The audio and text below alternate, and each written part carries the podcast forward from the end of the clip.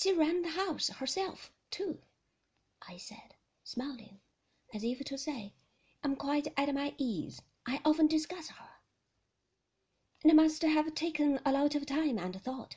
I'm afraid I leave it to the housekeeper. Oh, well, we can't all do everything. And you are very young, aren't you? No doubt in time when you have settled down. Besides, you have your own hobby, haven't you? Someone told me you are fond of sketching. Oh, that, I said. I don't know that I can count it for much. It's a nice little talent to have, said the bishop's wife. It's not everyone that can sketch. You must not drop it. Manderley must be full of pretty spots to sketch. Yes, I said. Yes, I suppose so, depressed by her words. Having a sudden vision of myself wandering across the lawns with a camp stool and a box of pencils under one arm, and my little talent, as she described it, under the other. It sounded like a pet disease. Do you play any games? Do you ride or shoot? she asked. No, I said. I don't do anything like that.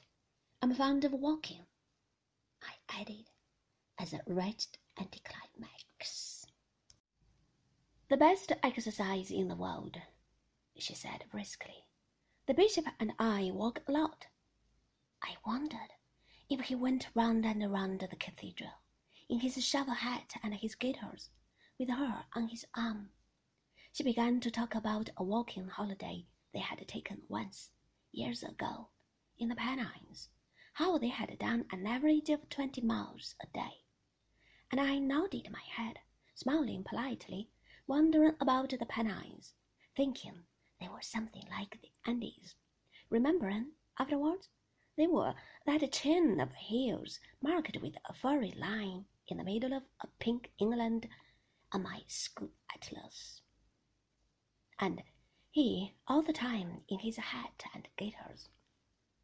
The inevitable pause, the glance at the watch unnecessary, as her drawing room clock chimed four in shrill tones, and my rise from the chair. I'm so glad I found you in. I hope you will come and see us. We should love to. The bishop is always so busy. Alas, Please remember me to your husband, and be sure to ask him to revive the ball. Yes, indeed, I will. Lying, pretending I knew all about it. And in the car going home, I sat in my corner, biting my thumb nail, seeing the great hall at Manderley thronged with people in fancy dress, the chatter, hum, and laughter of the moving crowd, the musicians in the gallery, supper in the drawing room probably, long buffet tables against the wall. And I could see Maxim standing at the front of the stairs, laughing and shaking hands. Turning to someone who stood by his side, tall and slim, with dark hair, said the bishop's wife.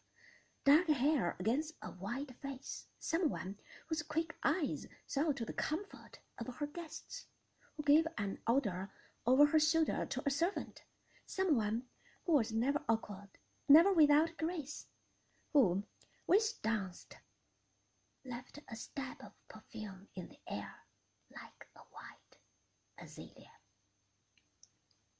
Will you be entertaining much at Manderley, Mrs. De Winter? I heard the voice again, suggestive, rather inquisitive in the voice of that woman I had called upon who lived the other side of Kerrith.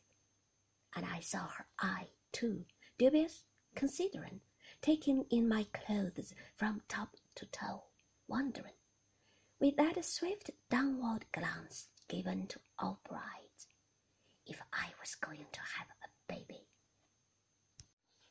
I did not want to see her again. I did not want to see any of them again. They only came to call at Manderley because they were curious and prying. They liked to criticize my looks, my manners, my figure.